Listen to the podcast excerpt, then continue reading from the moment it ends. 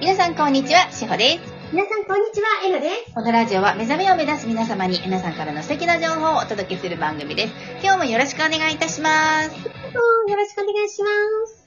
えっ、と、前回ですね、過去生のお話をいいとこで終わっちゃったんで、ちょっともう少し私も掘り下げてお聞きしたいし、お話ししたいなっていうのがあったので、うはい、続きをさせていただきたいんですが、ん。はい。はい。うんあの、うんちょ、過去生、まあ、前回の続きのお話の流れでいくと、過去生が、うん。あのうに、原因を作っちゃってる。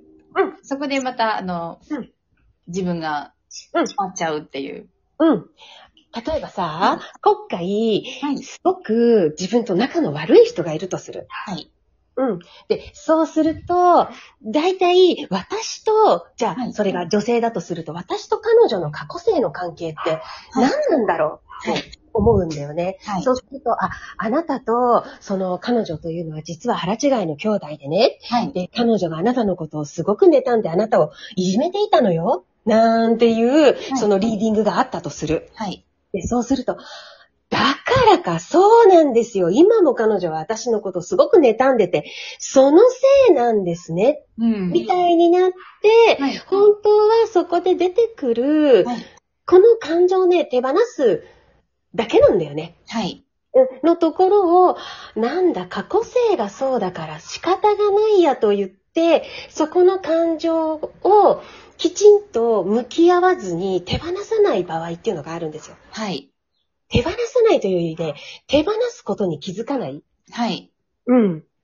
それも蓋をしちゃうことになりますよね。その通りですうね。ん。でね、それ、あの、私のこの間の海鮮丼事件っていうのがね、ここ何回かラジオで喋ってるんだけどね、あの時に、口に海鮮丼が入らない恐怖っていうところから、はい。えーっとね、命の恐怖までにこう繋がっていって、食べれない恐怖っていうのが出てきて、はいそれで私前職の時から人にお腹が空いたって言われるのがすごく嫌だったのね。はい。で、お腹空いたって言われるとなんかすごくこうこ自分の心がギュッてなるような感じがしててね。はい。で、それを私、まあ、ある方から、それはあなたが過去生ではい。戦争孤児の修道院のシスターをやっていたからだよって言われたことがあるのはい。うん。だから、えっと、誰かがいつもいつも食べるものがなくてね、誰かがお腹が空いたっていうのを、あなたは嫌なんだよっていうのを言われて、そのせいにしてたんだよね。はい。うん。つまり、自分の中に上がってくる、こっちの食べること、怖いっていう、こっちの恐怖につながっていかなかったの。はい。何年も何年もこの一番大事な、えっ、と、自分自身が食べれなくなるということの、に対する恐怖がすり替わってたんだよね。はい。うん、私は戦争孤児を見ていたシスターだったからっていう。はい。うん。これわかる言ってる意味。わかります、私。あのうん。よかったよかった。ー大丈夫です。うん。まあちょっと自分の置き換えではうん言ってたんですけど、私にもそういうことがあって、うんうん。私、あの、子供さんが泣く声が好きじゃないんですよ。ああ、はいはい。で、す苦しくなっちゃうんです。うん。聞いてると好きじゃないっていうか苦しくなっちゃうんです。うん。で、なんで苦しいんだろうっていうお友達に相談したら、なんうかん、その霊感が強いお友達っていううん事象ですけど、事情でけど。そのまあ、あの、一般のお友達なんでねう、ん自称なんですけど、うんいや、しおちゃんは、あうんの、過去生で子供を殺されてるから、うん。うん。自分の、うん。であの、その、思い出しちゃって、辛いんうだよって言われたんですうよ。確かに、それもあるかもしれないかったと思うんです、今思えば。ん。うん。でもただ、私は子供さんが泣いてる声が、あ、あまり好きではないんだっていう、うん。うん。うん。うん。っていうところなんだ。過去で関係ないなっていうのを、今、エミさんの話を聞きながら、うん。う出んてきた、思ってたんですようね。ん。そう、同じこと、同じこと。これってすっごくきっとね、みんな多いと思うんだ。はい。うん、だから、しおちゃんもその、子供に、ね、の泣き声がっていう、そっちの自分の不快感を外していくと、何かがわかるかもしれないね。はい。うん。どうしてその泣く声が嫌なのかっていうのがね、はいおそらく自分の中にあるものはい。なんだけどね。はい。うん。そうなんです。でも今はそうでもないんですよね。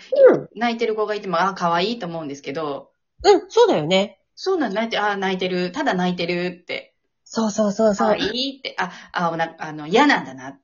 うんうんうんうん。お散歩してる、こうね、なんか、幼稚園、保育園とかで大きなカートにみんな何人か乗ってるじゃないですか。あ、泣いてるよね。そして一人くらいね。そういうの見てると、あ、嫌なんだな、ここに乗ってるの。歩きたいのかなとか、 うんなんかそうういうのが分かってくると、ん。あ、可愛いと思えるんですけど、うんなん。か、むやみやたらに泣いてる。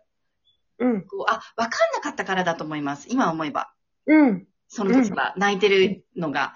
今はなんかだいぶエネルギーを読み取れるようになったので、あ、めっちゃ嫌なんだな、この泣き方とか、うんうんうんたうん。だ甘えてるんだなとか、うん、そうだよね。はい、泣き方は聞き分けられるようになったので、うん。そうだよね全。くないんですけど、うん。そうなの、そうなの。だから本当は外すのは自分の中だのはずなのに、はい、そうやってこっそり隠すんだよね。はい、うん。で、しかもいかにも正当な理由を自分の中で作り上げるんだよね。はい。うん。見それもせないド。ラマですもんね。本当は。そうなの。そうなの、そうなの。はい、うん。だから過去性の何か一つ取ったとしても、はい。たとえそれが昨日の続きだけど、血の繋がったお兄さんを好きになろう が、ダイエットの話ね。はい。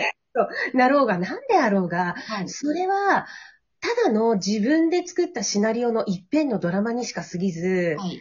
外すのはこの感情なだけなんだよね。はい。結構いいんだよね。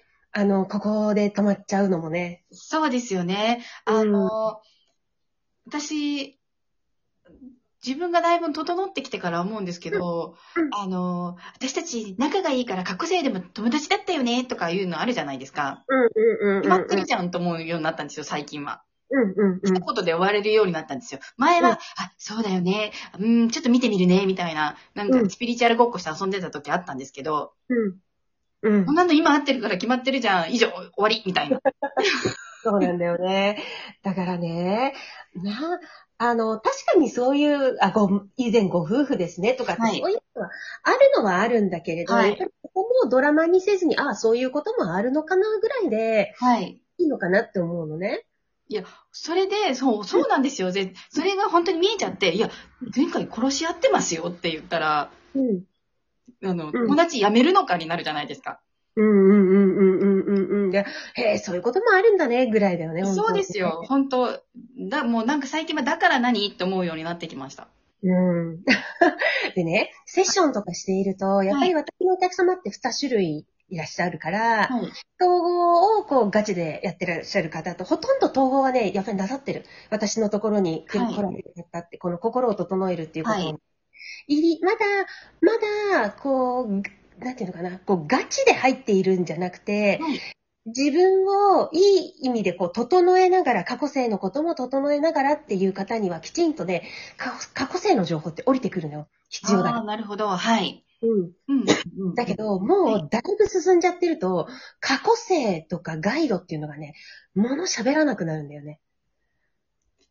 そで過去性に見えなくる。なる。そうですよね。っていうのは、うん。最近のえなさんがそうじゃないですか。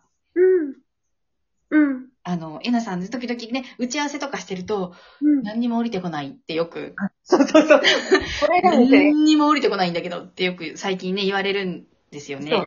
この間もね、しおちゃんに、はい。の真似してもらったじゃん。なんも降りないんだけど。明日はワークショップなんだけど、とか今からワークショップなんだけどっていう。そう。この間でしょ。はい。電車の中でも降りてこないみたいな。この間でしょ。はい。あれ、箱本当根にのね、時もそう。そう。あ箱根の時。はい。箱根の時。でもそれを聞いていた後に、多分うん箱根のワークショップ行かれた方とかびっくりすると思うんですけど、うん。あのーガチで、うぶっつけ本番でしたよね。ん。ガチでぶつ け本番。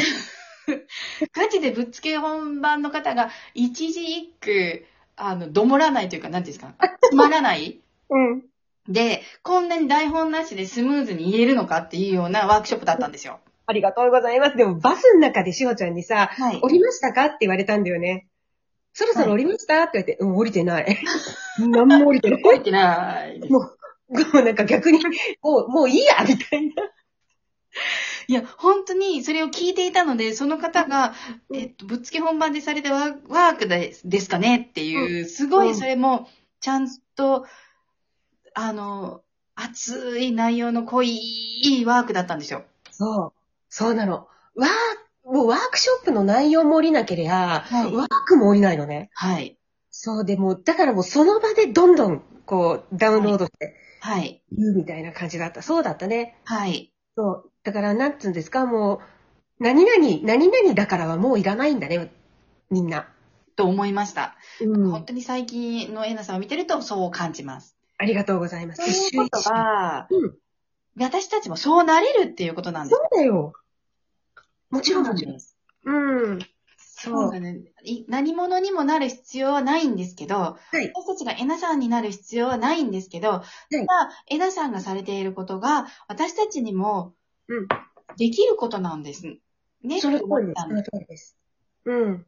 そうなの、そうなの。だからは、私はテクニックやワークを作るワークショップとかっていたんう、ですはい。このやり方はしたくなくて、はい本当にみんなが、だ、誰になるんじゃない自分になるっていうのを、はい。そこをちゃんとやっていきたいんだよね。はい。うん、でもみんなやっぱりともすると、あの、懸命、顕著な、こう、有名なカウンセラーとかいると、その人になろうとか、誰かになろうとしちゃうんだよね。はい。でそうするとそこで無価値観が発動してくる。はい。うん。うん誰になる必要もない。自分になるんでしょっていうこと、は。い。